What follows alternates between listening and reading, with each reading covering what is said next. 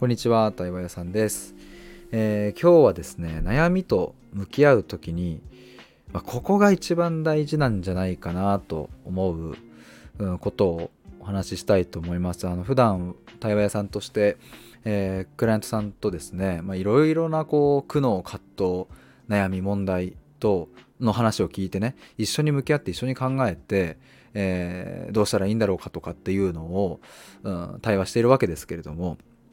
やっぱり僕ねこの対話を始めてから、えーまあ、対話屋さんとしてね始めたのは、えー、まだ2年くらいかな。ですけれども対話の歴史を振り返ってみるともう僕大学4年の頃にすでに後輩たちの話をですね4 5 0人ぐらいかなあの人生をたどるみたいなことをやってて社会人になってからも、えー、人材業界で働いていたのでめちゃめちゃそのいろんな方の人生、えー、苦悩葛藤悩みをたくさん聞いてきてね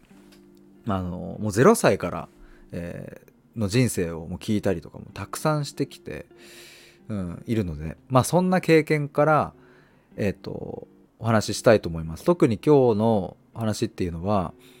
こういわゆる悩みって呼ばれるものでももう答えがすぐに出せない、うん、悩みですね、うん、それについてどう捉えていくかっていう解決とかいやそもそも解決できんのこの問題っていうのってあると思うんですよ。特に家族の問題とか恋人とかねそういう悩みとかってね。なんかなんだろうな、まあ、自分のこうじゃあお給料を上げたいみたいな悩みだったらじゃあこのスキルを身につけた方がいいかなとか、えー、こういうふうに交渉したらいいかなとかって解決策みたいなものってすぐポッと出てきたりするとは思うんですけれども。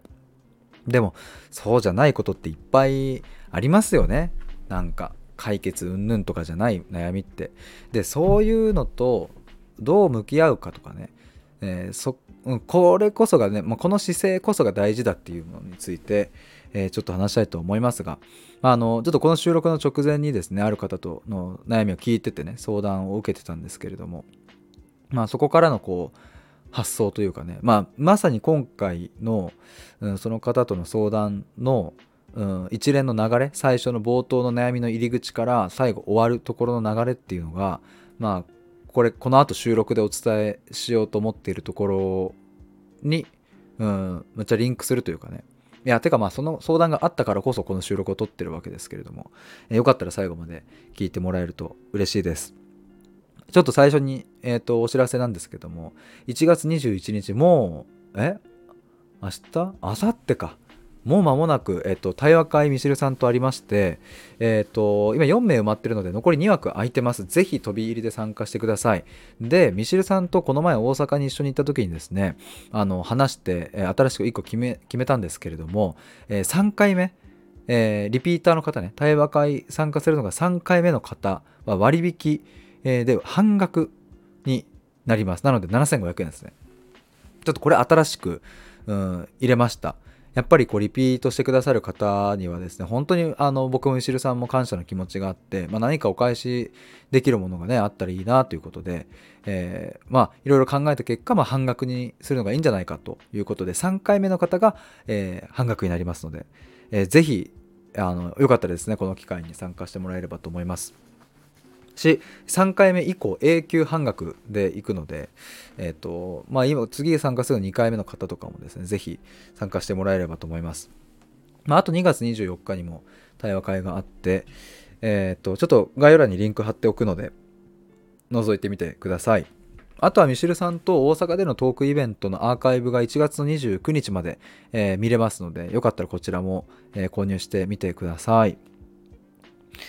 てなわけでですねちょっと本題でございますが、うんと悩みと向き合う時にはここが大切なんじゃないかなというところなんですけれども、えー、結論はですねその悩みが示唆するものは何かと考えることですね、えー、別の言い方をすればその悩みが意味するものは何かとか。うんそういうふうな解釈をその悩み問題に対して、えー、入れていくっていうことです。なんか例え話まあ今日の実際の話でいいかな実際の話で言うと、まあ、今回の相談内容というのはあのまあ親の話だったんですね。まあ、親があのもしかしたらお別れをするかもお別れってそのね、えー、と離婚をするかもしれないといううんまあ、話が上がってでまあそれで結構こう、まあ、やっぱね親が離婚するってなるとこう悩んだり、うん、悩むというかざわっとしたりしますよねなんか、まあ、そういうところからの相談だったんですけれどもまあいろいろこう話を進めていくとですね、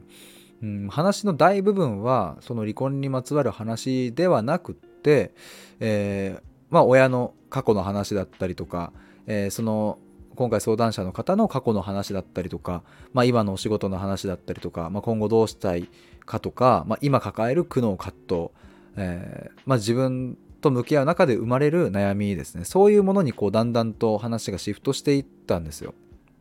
で、まあ、そこがもう大体8割ぐらいかな時間で言うと。かなりそこを話したんですね。つまり冒頭入り口の悩みというのはその親が、えー、離婚するかもしれないという不安。から来るものだっていうところだったんですけれどもでも蓋を開けてみると実はその話よりもメインだったのは自分との葛藤悩みみたいなものに、え、移行していったっていう、うん、風なわけですね。でもうこれ自体が、まあ、今回の、うん、話の割と中心部分に入ってくるわけですけど、えー、その離婚するかもしれないというその悩みが生まれてきた悩みというかそのも、まあ、問題って言ってるのか分かんないけどもそれが出てきたのは一体何を示唆しているのかどんな意味がそこにあるのかっていうふうに考えるとそれはつまり相談者の方自身が自分の人生に向き合うタイミングだっていうそういうサインだとも言えるっていう。でこれはあのー、まあ、目に見えない、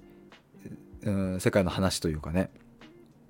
なんかあのここに証拠なんてないわけでね。そのだし別に親がそれを意図してねあの自分の子供が自分の人生に向き合った方がいいと思ってよしじゃあ離婚の話を出そう。なんてことはもちろん考えてないわけでね。ここはまあ証明のしようがないんですけれどもでもこういう答えのない悩み問題と向き合う時というのはこの視点を1個持っておくだけでかなり、うん、違った見え方がしてきます。これはもう間違いないなと。これは本当にこうクライアントさんと向き合う中でも、うん、僕が常に持っている視点で一体この出来事一体この悩みは何を意味しているのかどんなことを僕たちに示唆してくれてるのかどんなメッセージを持って僕たちの目の前に現れているのかっていうことを、うん、常に僕は頭の中にありますこれは。でそれの切り口から入っていくとですねあの視界が開ける瞬間がね必ずやってくるんですね。まあ特に今日の相談者との、うん、対話の中でもその離婚というところを入り口にしてね、えー、話していった結果自分の人生の苦悩葛藤にたどり着いてで、えー、最後にはやっぱりこの離婚という話があったからこそここに目が向いているよねみたいな話にもなったわけですけれども。うんやっぱりその視点がないとねなじゃあ逆に、うん、そうだな。もしそういうこの悩みは何を意味しているのかどんなことを示唆しているのかという視点がすっぽり抜け落ちてしまうと何が問題あダメなのかみたいなことで言うとあのその悩み自体を解決しようっていう方向に行ってしまうわけですよ。つまり今回のケースで言えば親が離婚するかもしれないという不安。どうしたらこの不安を解消できるのか、うん、じゃあ親に直接話しに行った方がいいかなとか、うん、何かじゃあカウンセリングを受けてこの不安を和らげることをした方がいいかなとか、うん、なんかじゃあ自分はうん、なんか旅に出て、えーと、なんか心を癒すような自然に触れた方がいいかなみたいな、うん、そういうところにばかり目がいってしまうわけですね。まあもちろんそれ自体は否定されるものではなくむしろいい結果をもたらすことがあることも、うん、あると思います。それはあの全然可能性としてはありますがでも何でしょう僕は経験上その数多くのクライアントさんと対話をしてきてそして僕自身も、うん、経験してきてそして亡くなった母親自身そのそばにいて見てきたことでもありますが、うん、その表面化された悩みや問題というのは、うん、氷山の一角であってねその根本的なものその悩みを生み出すに至った根本的なものというのをちゃんと向き合わないとまた別のところから出てくる。つまりモグラ叩きのようになってきてしまうっていうことです。あの僕のねあちょっとそう概要欄にリンク貼っておきます。内政対話とは何？僕がやってる対話屋さんの対話は、まあ、コーチングでもカウンセリングでもない内政対話っていう風に名前を付けてるんですけれどもその内政対話の説明ページに今の話絵を描いて載っけてるので氷山の一角。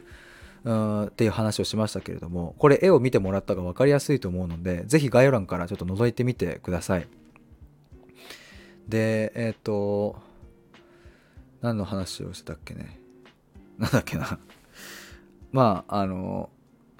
氷山の一角でしかないってことですね。だからつまりその氷山の一角を切り取っていくことをしたところでですねまあ確かにその悩みは消えるのかもしれないですけれどもやっぱりベースの土台の部分は残ってるわけなんですね。だから何か問題が発生したり悩みが出てきた時っていうのはその悩みを解決しようではなくってなんでこの悩みが生まれてきてるんだろう？どうして今このタイミングなんだろう？っていうふうに考えていく。つまり、うん、さっきの相談者の例で言えばなんで離婚という話題が今このタイミングで出てきているんだろう。なぜそれは去年でもなく来年でもなく今なんだろうっていう。この視点ですね。でどうして親はそれを私に伝えたんだろう。みたいなところとかも考えていくと面白いなと思います、うん、もうちょっと踏み込んでいくとですね、うんと、この悩みが悩みとして成立するのはやっぱりそれは自分の捉え方が関わっているからなんですね。つまりうんと親が離婚するかもしれないという話を聞いた時に動揺する人もいれば、うん、不安に思う人もいれば何も感じない人もいればむしろ祝福する人もいればそこには多種多様の感じ方があるわけでね。100人中100人が全員動揺するわけでもなく100人中100人が全員祝福するわけでもないですよねこういう問題って。なので何が言いたいかというとなぜ私はこのうんまあ、親が離婚するかもしれないという問題に直面した時に不安になるのかっていうここが結構大事なところですね。これは他の悩みにもあのめちゃくちゃ転用できるところで例えば、えー、会社の上司に、うん、何かミスを指摘された時に悲しい気持ちになった、うん、自分が否定された気持ちになったじゃあなんでそれが否定された気持ちになってしまうのかっていうところに目を向ける必要があって、うん、ここでいやなんか上司はあの私を否定しているわけじゃないんだからこういう捉え方はやめてみたいな風になってしまうとまた別のところからねモグラ叩きのように出てきてしまうわけですよ。親からこう言われて傷ついたとかね。なんで傷つくんだろう？なんでこれを不安に思うんだろう？どうしてこれが嫌なんだろう？みたいなところに、うん、焦点が当たるようになってくるとその悩みが自分に向けて発しているメッセージみたいなものをちゃんと汲み取れてちゃんと受け止められるとそれはあのさっき言った氷山の一角ではなくて氷山の土台を成している部分にちゃんとメスが入るので、まあ、なので別のところからモグラ叩きみたいな感じで、えー、悩みがボコボコと出てくるっていうことが、まあ、なくなると。まあ、人生っていうのはなんかそういうこう自分の中にあるま課題問題みたいなものを根っこからねあの耕して、えーちゃんと向き合って消滅させていくっていうことの連続をしていくことによって、えー、まあ、人格、うん、もっと言えば魂みたいなものは成長していくし、うん、よりよく、うん、人生を送れるんじゃないかなと僕はあのそう感じます。まあ、なので僕はこのコーチングでもカウンセリングでもない内政対話をやっているという、うん、感じですね。なんかまあ、コーチングもカウンセリングも素晴らしいサービスはいっぱいありますけれども僕の解釈だとやっぱりそれは今の問題を解決することにどうしても目がいってしまうのでねコーチングもカウンセリングも。だからあのもちろんそれが悪いんじゃないんだけれども僕の信じている価値観としては表面的なそこの氷山の一角まああと他の例で言えば雑草とかね。雑草とかもさあの芝刈り機みたいなので買ったところでまた生えてきちゃうじゃないですか。雑草を生やしたくないんだったらあのもう引っこ抜かなきゃいけないわけですよね。で僕は引っこ抜く方をやりたいし根っこから。うん、でちゃんと土を耕したいし、うん、そうやって雑草が全部消えていけばさあの新しい種を自分で植えられるしさそしたらそこに木がなったり花が咲いたり実がついたりするわけですよね。でも雑草の上の部分だけを頑張って一生懸命刈り取ったとしてもさそこに雑草の根は残ってるから新しい種は埋めらんないし埋められたとしてもその新しい、うん、種はすくすくと成長はできないですよね雑草がたくさんあるから。だからやっぱりここは根こそぎいかないとだなと僕は思うのでだから僕は僕の元に来られたクライアントさんが最初に持ってくる悩みから何がうん示唆されているのかどんなメッセージを持っているのかっていうことを考えて話を聞いているので、まあ、だから気づいたら今日みたいな、うん、自分自身の問題の方の話に、まあ、言ってるのかなとも思います。まあ、別に僕がなんかあのそっち誘導してやろうなんていう意図はあの1ミリもさらさらないですけれども僕はそういう風な解釈をしているのでそういう風なっていうのはその根っこの方からちゃんと耕していくっていうことを、うん、きちんとあのこの悩みが出てきたタイミングですることに意味があると思ってるので、まあ、だからそういう話になっていくのかなと思ったりしていますそんなところですかねあちょっと余談というかちなみに今芝のね、雑草の話をして思い出したんですけどさっきねその相談者の方と話をしている時にその相談者の方がね、まあ、会社のまとある上司の人の生き方みたいなのがね、まあ、すごく賢く生きていて自分はそれがやっぱできないから、まあ、すごいなと思うと。まあ、つまり隣の芝青い現象が起きているみたいな話があったんですけれどもでねその時にその相談者の方がまあないものねだりですよねっていうふうにおっしゃったんですよ。でこの結論付けって結構、まあ、あるなと思うんですね。で僕もよくしちゃっていた過去しちゃっていたなと思うんですよ。あまあないものねだりだなと。だから、うん、ないものだからこそ自分は憧れてしまうしうんいいな羨ましいなと思ってしまうからないものねだりだからもうこれはやめとこうみたいな。なんかその気持ちを押し込める方向に行っていた時期がまああったんですけどちょっと待てよと思って。これ何の時かな？クライアントさんと話してる時かな？過去にね。この12年で。なんか気づいたんですけれどもその隣の芝が青く見えるのは何もそのないものねだりしてるからではないんじゃないか。つまり自分の中にも少しでもその要素があるからこそ隣の芝が青く見えるんじゃないかっていう風な視点が新しく生まれてですね。例えば自分の中に全くない要素を持って輝かしてる人を見たらさなんだろうまあ極論っぽくなっちゃうけどじゃあ大谷翔平を見て羨ましいなとは僕はならないわけですよね。それはあまりにもあの住んでる世界というかねあの僕にないものすぎるからね。でもおそらく同じプロ野球選手は大谷翔平を見て羨ましいと思う人は必ずいるはずでね。だってピッチャーもやってバッターもやって何この化け物っていう。俺だって甲子園出てエース4番張ってきて野球エリートでプロ野球入ったんだですけどみたいな。そのさらに何個も上行っちゃうの？みたいな。でも俺は大谷翔平にはなれない。うわ隣の芝は青いいいなと思うんですけれども。でもまあ少なからず、うん、同じ土俵だからあのそうやってね隣の芝が青く見える現象が起きるわけですよね。でも僕は大谷翔平はあまりにも芝が違い 芝というかその領域が違いすぎるから隣の芝が青いとすらならないっていうね。だから今回の相談者の方はの話に戻すと、うん、その、えーと会社のね先輩の生き方であいいな隣の芝青いなでも私ないものねだりだなという風な捉え方だったけれどもいやちょっと待てよと。なんか実はその要素が相談者の方の中にもあるから羨ましいなと思う思っているんじゃないか。とするならば、うんと、まだそこに、うん、その部分に磨きがかかってないだけで。つまり会社の先輩は、うん、たまたまそこを先に磨いていたからねキラキラ光って見えているだけであって相談者の方もそこ磨いたら光るんじゃねっていうつまりないものねだりではなくて本当はあるんだけどないことにしないことにしてしまっているねだりみたいな感じ。超長いけどね。なんかそれが起きてるんじゃないかっていう話もちょっとあったりしましたね。でもこれもさ今日の収録にすごく通ずるところであのこうやって解釈を変更していくわけですよ。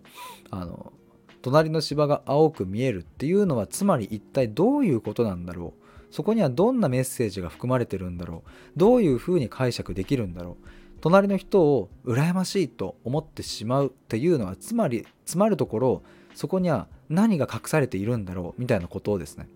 これをうんと、えー、早くね結論付けしてしまってこういうことだって決めてしまうのはやっぱちょっともったいないからだから僕はここにちょっと待ったをかけてもう一度、うん、考え直しをするっていうことを、まあ、よく対話の中でやってます。まあ、これが内政、うん、対話のまあ一つの事例でもあるかなというふうに思います。まあ改めてですね、まあ、今回は悩みと向き合う時にどんなことが一番大切なのかという話をしました。まあそのそれをまとめるとその出来事目の前に起こってる問題それは私にどんなメッセージをもたらしてくれるのかどんな解釈ができるのかというふうに捉えてみるというそんなお話でした、えー、そんなところで、えー、今日は以上にしたいと思います。あちなみに、えーと、今公式 LINE の方でですねちょっと今後あの新しくねちょっと僕そうそうこれ1個持ってたんですよ。あの